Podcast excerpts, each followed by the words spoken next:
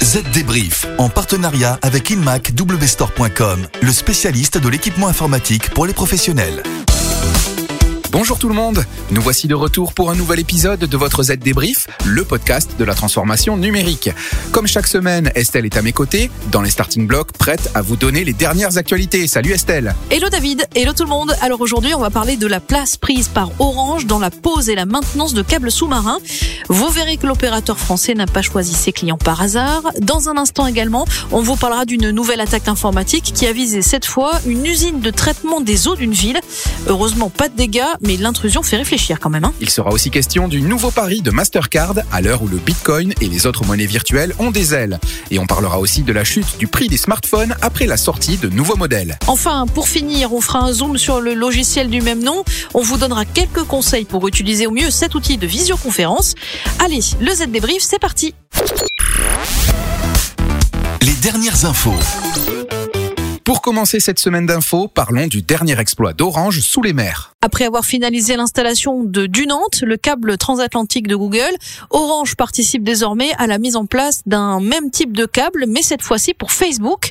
Le nouveau bébé s'appelle Amitié, il doit mesurer 6800 km et la naissance effective est prévue pour le début de l'an prochain. Orange sera responsable de la partie française de ces deux câbles dont elle assurera la maintenance des stations d'atterrissement. Et ce n'est pas pour rien que le groupe français a choisi de se positionner dans ces deux projets des GAFA. Effectivement, aujourd'hui, ce ne sont plus les grands opérateurs télécoms qui dominent le marché des câbles sous-marins, mais les géants d'Internet.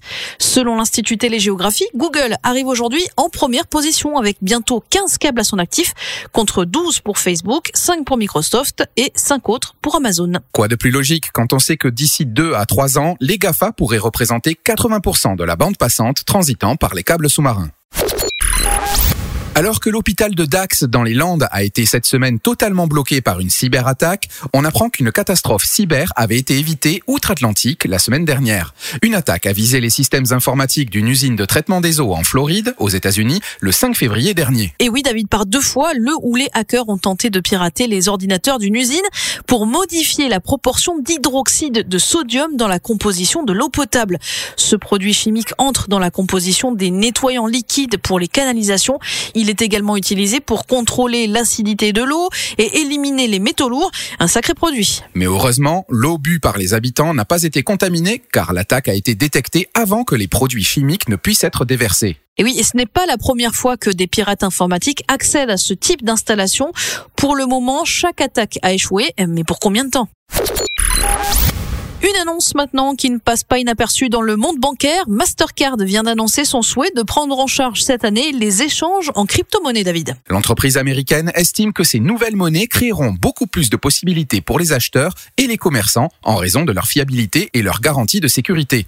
Mais avant de pouvoir effectuer ce type de transaction, Mastercard va devoir déterminer les protocoles de confidentialité et de sécurité stricts pour éviter les arnaques. Un virage sans surprise puisque déjà l'an passé, PayPal, entre autres, a annoncé s'intéresser à ces monnaies. Et en début de semaine, c'est l'entreprise américaine Tesla qui a investi 1,5 milliard de dollars dans le Bitcoin, faisant encore une fois monter son cours.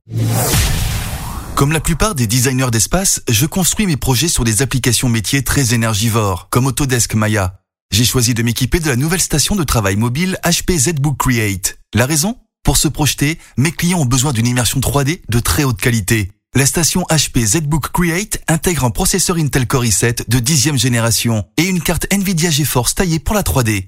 Retrouvez le HP ZBook Create sur inmacwstore.com, le spécialiste de l'équipement HP pour les PME.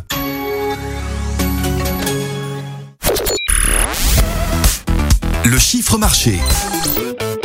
Et le chiffre qui a retenu notre attention cette semaine concerne la chute du prix des anciens smartphones Samsung après l'arrivée sur le marché du dernier né. Oui, et selon une étude, les appareils Samsung voient leur valeur marchande chuter de 67% un an après le lancement d'une nouvelle série. Et parfois, la décote peut être plus importante. Illustration avec le Samsung S10 5G, l'un des téléphones mobiles les plus chers de la marque, il a perdu 72% de sa valeur seulement un an après sa sortie. Une situation qui ne s'applique pas qu'aux appareils estampillés Samsung, mais à l'ensemble des smartphones smartphones premium ou haut de gamme, plus ils sont chers, plus la chute du prix est rapide. Et moi, je ne suis pas étonné. Les smartphones qui perdent le moins de valeur avec le temps, ce sont les smartphones de chez Apple. Les appareils de la marque à la pomme voient leur valeur marchande chuter de 51% au cours des 12 premiers mois suivant leur lancement, contre 67% donc pour les Samsung. Ça peut toujours être utile. Allez, notre dernière rubrique concerne encore une fois les outils pour télétravailler et le nouvel ami de bien des télétravailleurs, le logiciel Zoom, la plus populaire des plateformes de visioconférence. Cette semaine, on vous indique les trois choses à faire pour se faciliter la vie et les trois choses à ne surtout pas faire pour éviter de se retrouver dans une situation embarrassante. Vérifiez tout d'abord, c'est basique, votre connexion Internet. Rendez-vous sur le site de test de bande passante de zdnet.fr pour ce faire et vérifiez vos résultats par rapport à la configuration requise par Zoom. Ensuite, direction les préférences Zoom et l'onglet audio pour tester le micro et les haut-parleurs. Et si vous vous trouvez dans un environnement bruyant, sachez que la fonction supprimer les bruits de fond pourrait vous être utile. Vérifiez aussi la vidéo. Là aussi, direction préférence. Cliquez sur vidéo et vérifiez dans la configuration l'éclairage et tout ce qui en arrière-plan pourrait apparaître et que vous ne souhaitez pas montrer, comme vos photos de mariage dans les cadres sur l'étagère par exemple. Et faites cela avant d'entrer en réunion bien sûr. Pas de mise à jour aussi, bien sûr, juste avant une réunion, parce que cela peut prendre beaucoup de temps. Ne pas compter sur la batterie de son ordinateur portable parce que les visioconférences sont très gourmandes en énergie. Enfin, évitez les alertes Facebook, Twitter et autres courriels. Vos interlocuteurs ne vont pas manquer de remarquer que vous êtes ailleurs. Plus vite vous terminerez votre réunion, plus vite vous pourrez retourner à d'autres activités. Voilà, des petits conseils qui tombent sous le sens, mais qui sont bien utiles, croyez-moi. Et le Z débrief, c'est déjà fini pour cette semaine. N'hésitez pas à vous abonner sur vos plateformes de podcast pour tout savoir sur l'actualité de la transformation numérique. À la semaine prochaine. Bye bye.